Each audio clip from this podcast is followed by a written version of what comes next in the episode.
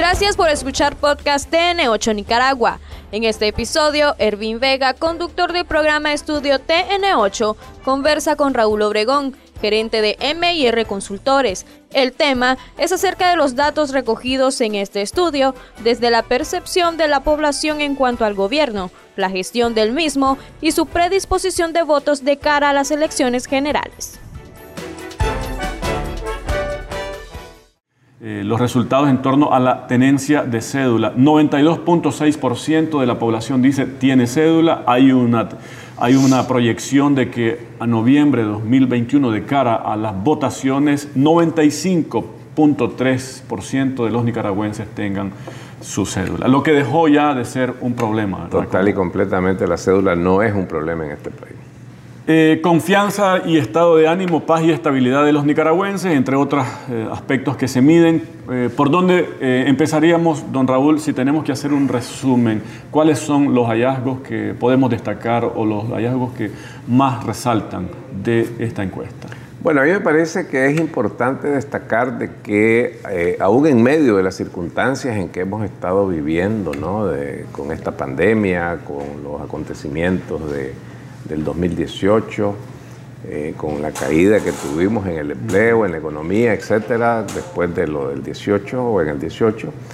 Este, es, llamativa la resiliencia social del nicaragüense, pues que es un nicaragüense que no está pesimista, es un nicaragüense que, que tiene un estado de ánimo bastante alto y se refleja en esa primera diapositiva que mencionaba, en donde vemos de que hay una confianza en el país como tal, ¿verdad? Esa confianza... No Mide confianza, estado de ánimo, paz y, y, estabilidad de los Exactamente. Es la gráfica número 4. Es, correcto. Entonces, ¿qué pasa? Ahí podemos observar que para los nicaragüenses la paz y la estabilidad es un valor que debe ser preservado y bajo ninguna circunstancia debe ser eh, puesto en riesgo, ¿no? Entonces, y eso de alguna manera se, refleja en, otros, en otros reactivos más adelante de la encuesta, en donde se ve de que los nicaragüenses sienten que están viviendo eso. Explíquenos un poquito el instrumento eh, técnico. A ver, índice de paz y estabilidad, 185.4. Sí, eso es, es, una metodología, ¿verdad?, de que lo que hace es poder establecer rangos ¿verdad?, de, eh, de, satisfacción, ¿no? Con, en este caso con la paz y la estabilidad que va desde, este, desde, muy bajo, ¿verdad? En este caso nosotros lo, ponemos, lo etiquetamos, ¿no? Como que bajo ninguna circunstancia. Pero se parte de un neutro o de una base de 100. Eh, o sea, la base, o sea, va desde 0 hasta 250, ah, a 200, perdón, hasta 225, así va. Entonces, este, el, nivel más alto va de 125 para allá. Correcto. Entonces, ahí lo que se puede observar es que, por una parte, la paz y la estabilidad para los nicaragüenses es un capital, es un valor que debe preservarse y que bajo ninguna circunstancia debe de ponerse en riesgo. Y luego la confianza en el país. Pues. O sea, eh, eh, eh, por eso lo que hace es reunir 12 o conjugar 12 reactivos o preguntas en donde 6 son lo que ha pasado y seis son lo que viene, perspectivas, esperanzas, ¿no? Entonces se, hace una construcción eh, eh, matemática con eso y estadística y se calcula eso. Y entonces ahí se puede ver que el grueso de la población cae en confianza en el país. Por ejemplo, la economía del país eh, ha estado, no ha estado buena, ha estado mala pero va a estar bien en, el futuro inmediato. La economía de mi hogar ha estado regular, pero va a estar mejor. ¿Me explico? Hay una esperanza. Una esperanza, una esperanza muy fuerte. Y el tercero es el estado de ánimo de la población, cómo la población se siente en este momento, cómo está viviendo su vida. Entonces, en medio de las circunstancias que hemos estado viviendo por esta pandemia, repito, o sea, hemos estado eh, sujetos a cómo están las sociedades en general, pues ¿verdad? Eh, eh, pero a pesar de eso, el nicaragüense no está pesimista, está optimista. El nicaragüense no, no, no, es, no es, negativo, es positivo, en su mayoría, ¿no? Hay, hay, segmentos que no, pues, pero la gran mayoría está así. Un elemento que también expresa confianza, esperanza, optimismo es eh, qué tanto yo deseo o no irme del país. En la gráfica número 5, probabilidad de emigrar del país. Exactamente, eso tiene varios factores. Un factor... Es la siguiente, muchachos. Tiene que ver con eso que estás mencionando, ¿verdad? Cómo me siento, el, grado de, el, estado de ánimo que yo tengo. Tiene que ver oportunidades de trabajo, oportunidad de empleo. O sea, acordémonos que el nicaragüense en un 70% estamos hablando de, eh, personas que, que están en un nivel medio hacia abajo el trabajo es vital, el trabajo es importantísimo. Entonces, oportunidades de trabajo busca la población. Y por otro lado, el, asunto de la seguridad de la población. Eh, esta curva mide desde junio de 2003. Eso lo presentamos aquí desde junio de 2003. Tenemos anteriormente, y aquí podemos observar que en la primera década, en la primera década de este siglo, Siete de cada diez nicaragüenses decían, si tengo oportunidad de irme a este país, me voy. Después hubo una, hubo, una bajadita y una pequeña subida posterior, en los primeros años posteriores al 2007, a las elecciones. Eh, hubo en ese momento un contexto en donde había una guerra mediática fuertísima de que venía servicio militar, de que venía otra vez la guerra, que venía las inflaciones, etc. Entonces se dio una, un desajuste ahí, pero después ya empezó a bajar. Y ahora ya tenemos aproximadamente 6, 8, 6 años, 7, de que estamos en una banda entre 30 y 40. Ya el, donde estábamos entre, entre 60 y 70 ya quedó atrás. Ahí eh, hubo un pico en el 2014. Eh, ¿Tuvo que ver esto con el, eh, la recesión económica mundial. Sí, sí, esto 2009, tuvo que ver con, sí, siempre, o sea, uno de los factores principales es, económico, ¿no? Eh, acordémonos que de, esta proporción, de esta, de esta, de este 36, digamos, que tenemos hoy, o de ese 45 en ese tiempo, aproximadamente un 80% de ellos lo que hace, o de esas personas, lo que hace es eh, ir a trabajar, eh, para enviar su remesa, eh, recoge dinero y se regresa. O sea, no es gente que se está yendo por, por razones de otra índole, sino por asuntos económicos. Y va y vuelve, va y vuelve. Ahorita está en 36.6. 36.6, sí. Viene, viene ya en un proceso de, de, en baja, ¿no? En baja. En baja. Eh, nicaragüenses imaginario de la democracia. Esto es cómo los nicaragüenses eh, perfilan qué cosa es o no democracia. Exactamente. ¿Qué es para el nicaragüense la democracia? O sea, si, uno recurre a, todo el acervo eh, que hay de, conocimientos, de escritos, pues teóricos sobre la democracia, pues bueno, se habla del balance de poderes, de esto, el otro eh, lo cual es parte, estamos clarísimos, pero para los nicaragüenses lo más importante es la democracia para garantizar algo. Y, garantizar, y ese algo se llama paz, ¿verdad? Y, ese paz también implica estabilidad. Si hay paz, hay estabilidad. Y eso tiene un sentido, eso tiene una, razón de ser. es sabio eso, porque eso lo que, lo que nos dice es que el nicaragüense lo que quiere es mejorar sus condiciones de vida, su calidad de vida. Y entonces, para eso es condición sine qua non la paz. Sin paz no hay mejores condiciones de vida. Hay otras cosas que eh, son importantes, pero, pero están subordinadas a ese Pero están subordinadas a ese tema. Y libremente, 17.9. Elegir libremente 7.6. Respeto a derechos del pueblo 6.2. Igualdad ante la ley 5.3. Estabilidad 5.1. Progreso, prosperidad 4.8. Eh, no sabe, no responde 2.8. Otros 0.5. Vivir en paz, libertad 50.1. Así es. y esa es una tendencia de 15 años o más tal vez.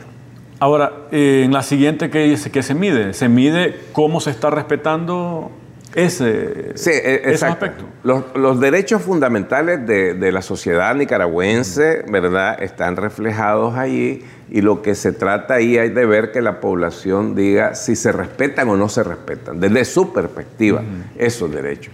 Y entonces ahí observamos que siete de cada diez nicaragüenses considera de que en Nicaragua se respetan los derechos fundamentales de la población tomemos en consideración de que todo lo que tiene que ver la información o desinformación en el exterior tiene que ver con que aquí no se respetan los derechos fundamentales. Entonces nosotros hacemos esa prueba, ¿verdad? Aquí hay libertad de religión, hay libertad de empresa, hay libertad de movimiento, este, entonces hay libertad de expresión.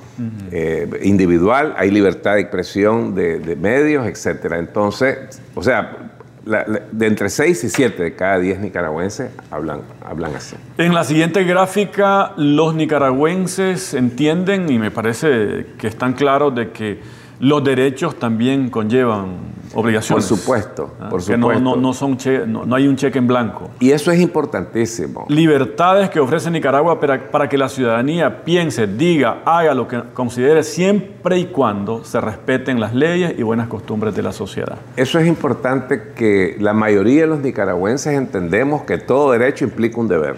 O sea, no hay eh, eh, ese, ese derecho absoluto, ¿no?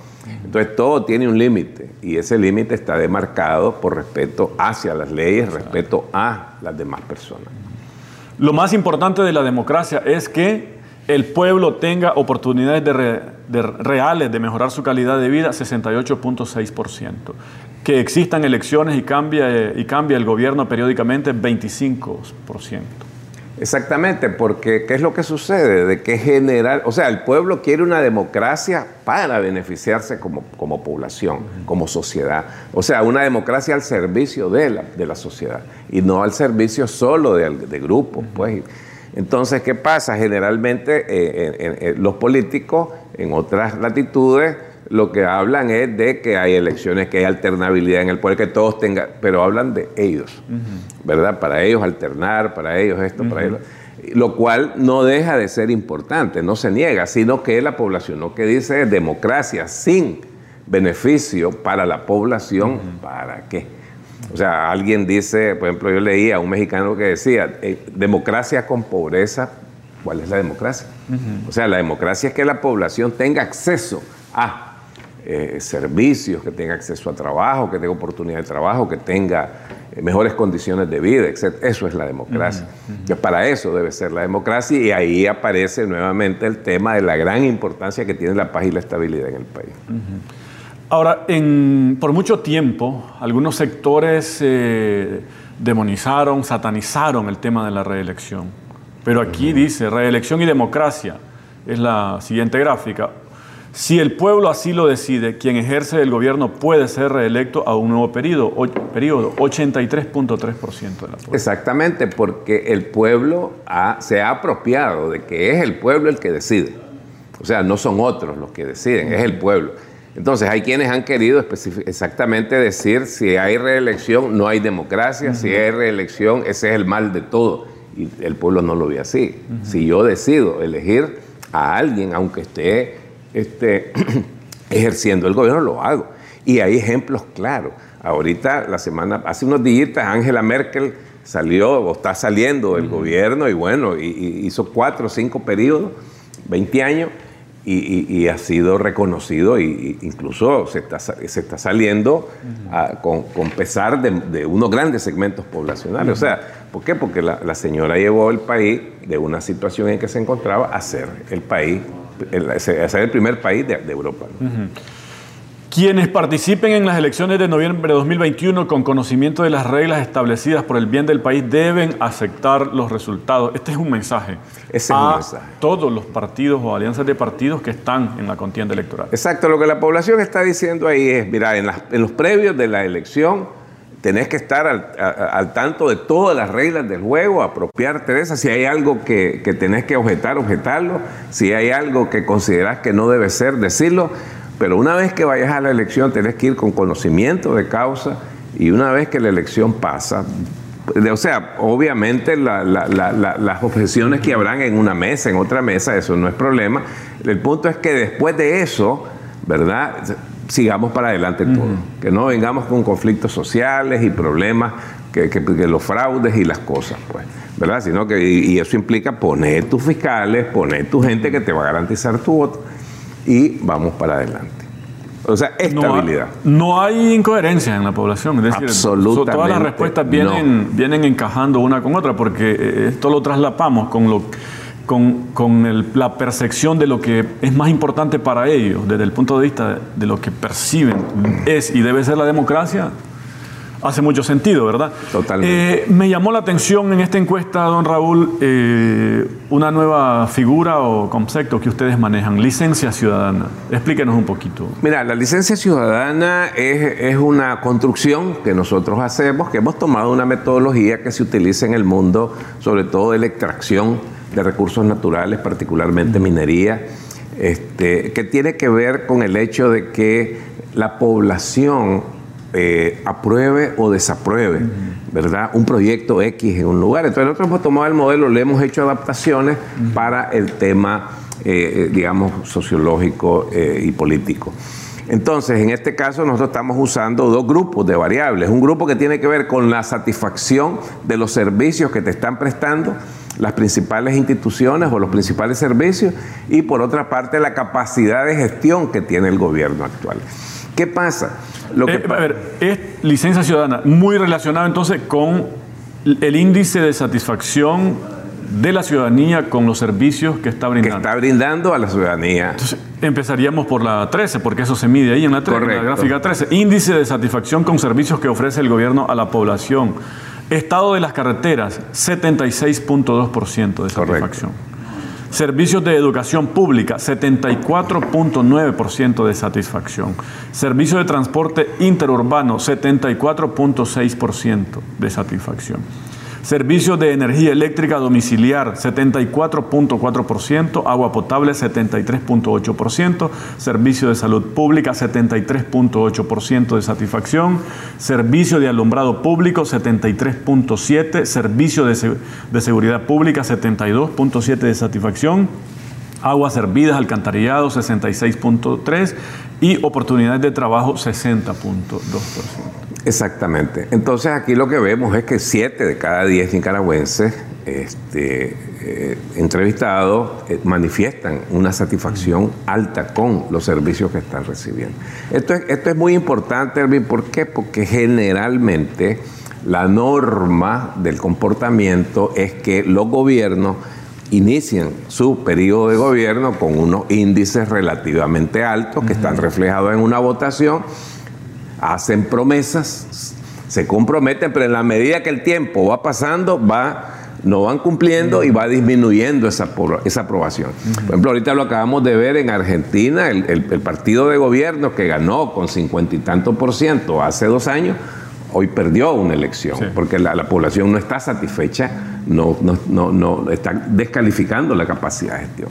En Costa Rica, el señor que está ahí, el muchacho que está ahí, llegó con 50 y pico por ciento, es cierto, solo votó el 40, 42 por ciento de la población, pero de ese 42 sacó el 50 y tanto y hoy está con 20 puntos de aprobación. Entonces, la, diferencia. Entonces, esta licencia nos ayuda a entender eso, a dónde están los puntos débiles y dónde están los puntos Ahora, fuertes. Y, y, cuando uno entrevista a diferentes analistas, especialistas, eh, como que está normalizado ese, porque le llaman el natural desgaste. Exactamente, y no es natural. O sea, lo natural ahí sería que los gobiernos se comprometen a hacer cosas que cuando ya asumen, ya no, o sea, no cumplen con lo que con lo que prometen. Pero vamos, yo vuelvo al mismo ejemplo, Angela Merkel. ¿Entendés? Ahorita lo puedes ver, por ejemplo, con Vladimir Putin, que hay una alta satisfacción, acaba de ganar una elección ahorita con no sé cuánto. ¿Verdad? ¿Por qué? Porque están trabajando para la población. Ese es el problema de los otros. En realidad es que lo natural debería ser al revés. Es decir, el gobierno llega con un nivel de confianza en sus promesas pero cuando cumple sus promesas, eleva su nivel. Así es, así es. Es, que así, exactamente. y ese es el punto. Pero no en todos lados ocurre al revés. No, no, no. pero sí está, estado ocurriendo. Correcto. En la mayoría se da eso, que, dan, que es lo natural, el desgaste, natural. Lo estamos viendo con Biden en Estados Unidos. Pues ahí está haciendo, bueno, cualquier cosa por tratar de, de mantenerse, pero mentira, va bajando, va bajando, va bajando. Entonces, esta licencia nos ayuda a entender eso. Es, es como, es, lo que la población está diciendo, este gobierno me está cumpliendo, estoy satisfecho con esto, con esto, o estoy insatisfecho con tal cosa.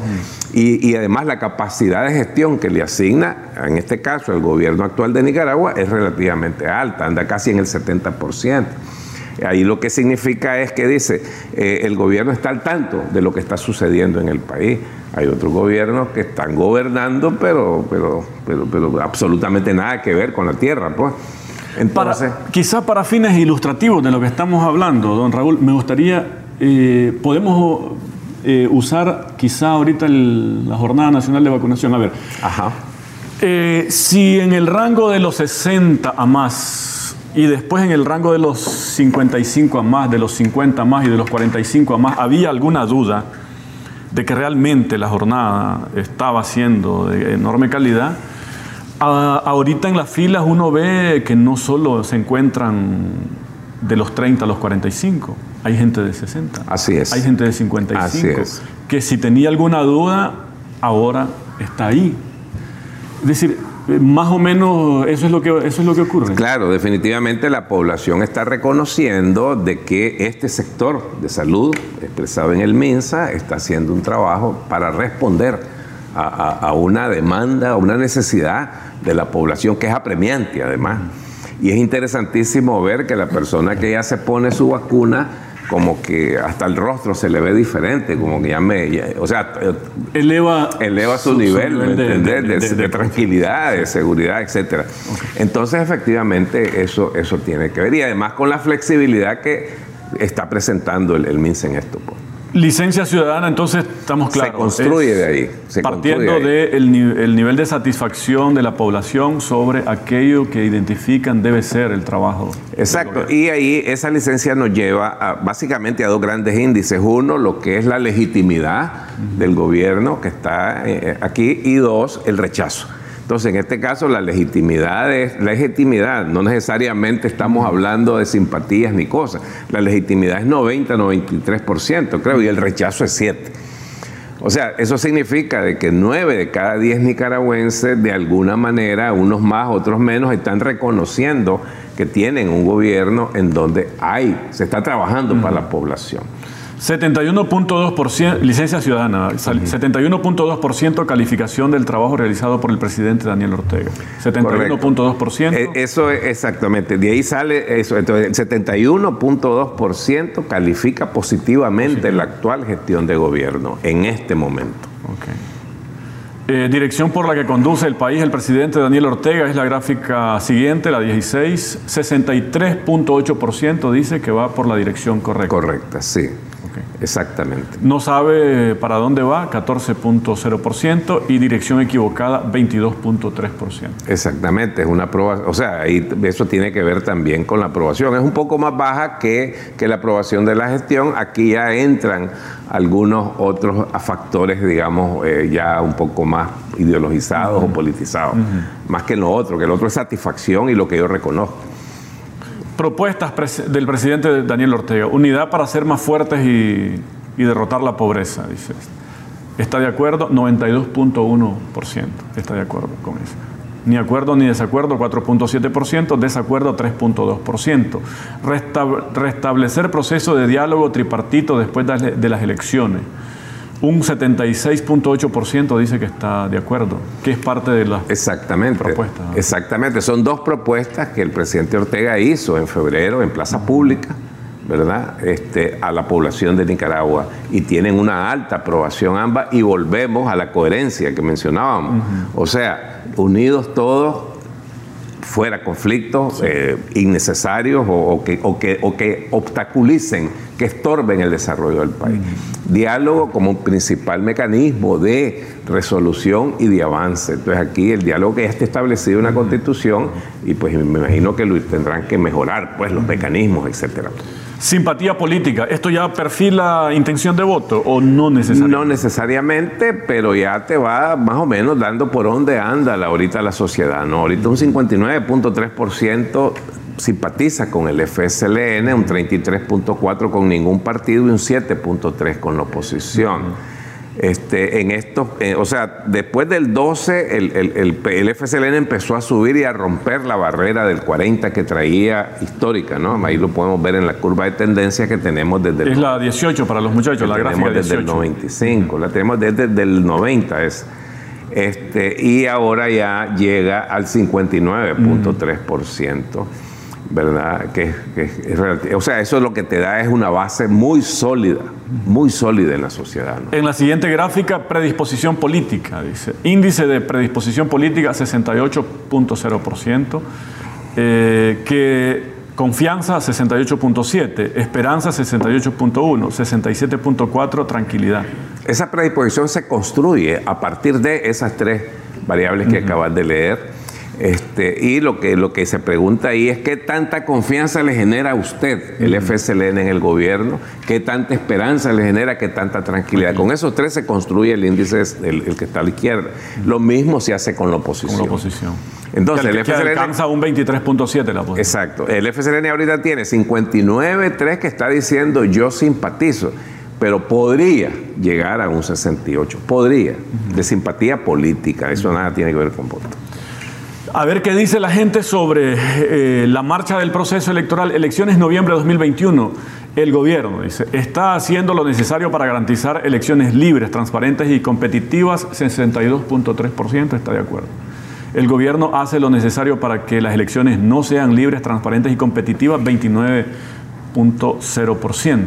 Exactamente, ahí la mayoría, pues seis de cada diez nos está diciendo que se están, el Consejo Supremo Electoral, otras instituciones que tienen que ver con esto y el gobierno en general están haciendo eh, lo necesario para que las elecciones cumplan con esto. En la siguiente gráfica se mide el entusiasmo que las elecciones generan en la población. ¿Esto tiene ya algún indicio de nivel de participación?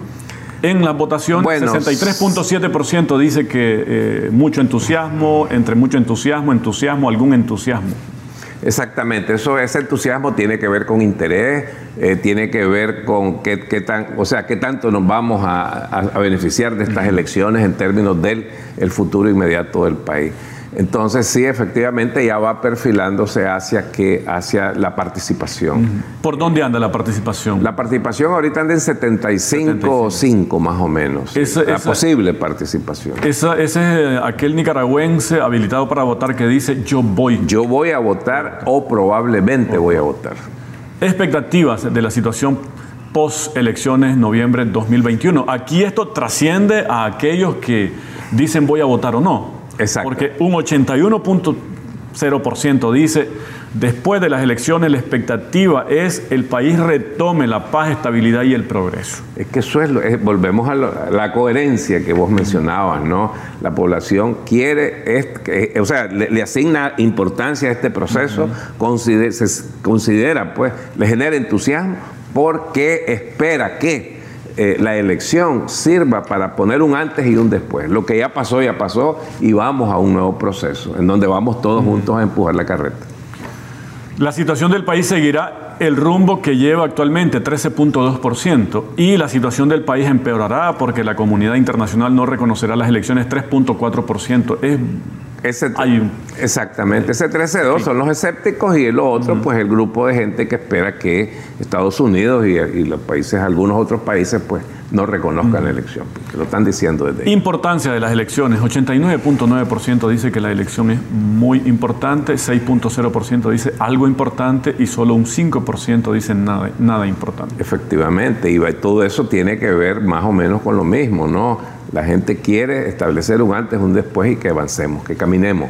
Y en la siguiente gráfica se parece un poquito, ¿verdad? La, respuesta, es decir, la importancia de las elecciones y la importancia de tu voto. Sí, por una parte el proceso, el mecanismo, y por otra parte lo que yo hago, mi voto. Mi voto es importante. Eso es lo que nos está diciendo la población. Y ya esta, nos había dado el dato, probabilidad de voto en noviembre de 2021. Ya ahí tiene que ver con la acción que, que preveo tomar pues, y hacer, ¿no? que es de, de, de 75,5 más o menos. ¿no? ¿Quién ganará las elecciones? De acuerdo a cómo lo percibe la población, probabilidad que la oposición gane las elecciones, solo un 13.7% eh, cree que es probable. Dice, alguna probabilidad 4.6%, mucha probabilidad 9.1%, ninguna probabilidad 76.1%. Exactamente. O sea, la mayoría de la población tiene una esa percepción de que eh, no hay posibilidades de que en estas circunstancias de que la oposición le gane al FSLN. En la siguiente podemos ver que hay un, Hay un 72 que dice que el próximo o la próxima presidenta de Nicaragua va a salir del partido FSLN, el 72 que eso no es simpatía, eso no es mi intención de voto, eso es mi percepción de lo que yo veo, lo que yo creo, lo que yo siento, ¿verdad? 72.4. Esa es la percepción del nicaragüense que dice, ve, la mayoría aquí está por... Exactamente. Por este. O sea, efectivamente hay una mayoría. Luego... ¿Y eh, cómo se relaciona la siguiente? A Nicaragua, le iría mejor con un gobierno del Frente Sandinista 65.2%, con un, un, gobierno de oposición 10.7%, no sabe 13.6%. Eso tiene que ver, ya está montado, digamos, para ponerlo de esta manera, con la licencia, digamos, con el grado de satisfacción que hay con lo que está haciendo el gobierno, con, el, con la calificación a la capacidad que tiene el gobierno. Entonces, sigamos con eso. Pues el 65.2 considera que es por ahí eh, el asunto. Y ya desemboca en, la, en una predisposición de voto ya la predisposición de voto ya va buscando cuál es la, disposición, o sea, cuál es la posibilidad de, tu acción, de tu actuar, ¿no? En las próximas elecciones. Aquí no es, yo pienso que la mayoría va a votar por el frente. Aquí es cómo pienso votar yo. ¿qué, voy a hacer yo? Voy a votar por ello. Está entre mis opciones de voto. Ampliemos la gráfica. la, la siguiente es la número 30 FSLN, predisposición de voto, 66.9% entre los que votaría por ellos. Voy a votar por ellos. Está entre mis alternativas, no está. Eso nos da más o menos cuál es la posibilidad del voto y cuál es el rechazo que hay hacia, una agrupación o un grupo de agrupaciones. 66.9% es el voto probable. Es el voto probable y 21 es el rechazo. El rechazo. Esa es la gente Oposición. 19.2 y el rechazo es 57.7 en general. Aquí ya este, el encuestador, en este caso MIR, hace el cruce entre la intención de voto y la licencia ciudadana. Inclinación de voto según licencia ciudadana, dice. Sí, eso ya lo hacemos nosotros. Ajá. Eso, o sea, no, no es el encuestador. es un análisis ahí ya de, es un análisis estadístico. Ah, explíquenos un poquito. Ok, nosotros a partir de la licencia, ¿verdad? Entonces hacemos un ejercicio de votación. Es la siguiente gráfica. Partimos de que aquella persona que está apropiada de la, de la de la, de la gestión gubernamental, un 85% de ellos tiende a votar, por, en este caso, por el partido de gobierno, eso da 33.7. Los que aprueban lo que está haciendo el gobierno actual, eh, decimos que el 65% de ellos puede votar por el FSLN, eso nos da 27, y los que aceptan eh, es 45%, es 5.2. La sumatoria de ellos es 66, pero podemos ver que tiene que ver más o, se parece bastante a la apropiación del voto. Eh, ahí está la gráfica del es la número 33, hay una curva ahí que mide eh, Nicaragua rumbo a noviembre de 2021, intención de voto mide una tendencia desde septiembre de 2019 a septiembre de 2021. Exacto, esto es lo que ha pasado, este es el seguimiento que le hemos dado en los últimos dos años, ¿verdad? a este tema y podemos ver que arrancó en 49, tuvo un bajón, bajó tres puntos, después empezó a subir y de ahí ha venido subiendo tres, cuatro puntos, tres, cuatro puntos hasta llegar a 63.9 hoy. Eso ya es mi decisión de voto. Así voy a votar el 7 de noviembre. Intención de voto según generación. Esto es interesante, ¿no? Porque no, esto es la intención de voto por, de acuerdo a, rangos de, edad. A, segmentos. segmentos. Adolescentes, de 16 a 20 años. 66.7. Eh, Esos son los que van a votar por primera vez. Un 66.7 de ellos dice que va a votar por el... O sea, no dice, marca. Marca. Porque esto se hace con, con, el, con un móvil con un móvil en donde están los, las casillas, digamos, de los partidos que están debidamente inscritos para la elección y la persona se le pide que marque en cuál de ellas va a votar. Como una urna digital. Como una urna digital. Entre 16 y 20 años de los que van a votar, dice voy a 66.7 de ellos dice voy a votar por el Frente Sandinista. 20.4 por la oposición eh, y hay un 12.9 que no lo manifiesta. Correcto de 21 a 35 años, 63.3% por el Frente Sandinista, 15.9% por la oposición y 20.8% que lo deja oculto. Correcto. Jóvenes adultos de 36 a 44, 66.5 por el Frente Sandinista, 10.8 por la oposición, 22.7 oculto.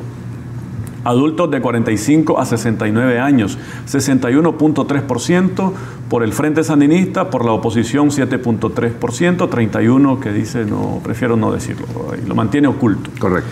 Adulto mayor de 60 a más, 63.9% dice por el Frente Sandinista, oposición 12.9, 23.1 oculto. Eh, como que no hay muchas diferencias, ¿verdad? Sí, exacto. o sea, están más o menos parecidos todos los segmentos. Eh, los adolescentes significativamente son los que van a votar más por el frente, pero también son los que van a votar más por la oposición. Llegan a 20 y son los que menos ocultan su voto. Es primera vez que van a votar.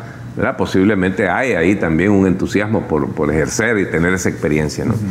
Y los adultos mayores, pues que somos los que hemos tenido mayor experiencia, mayor vivencia en estos últimos 60, 70 años, entonces pues también estamos en, en esa, parecidos a los adolescentes en la intención.